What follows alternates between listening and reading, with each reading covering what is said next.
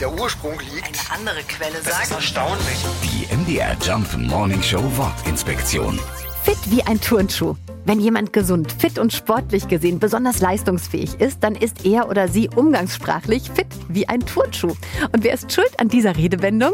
Nein, die Schweizer sind's nicht, die Engländer. Fit wie ein Turnschuh geht zurück auf den Spruch to be fit.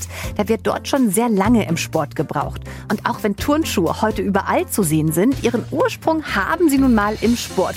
Und so ist in den 80ern die Redewendung aufgekommen, dass besonders erfolgreiche Sportler eben fit wie ein Turnschuh sind. Und seien wir mal ehrlich, fit wie eine Pantoffel wäre dann doch auch irgendwie unpassend.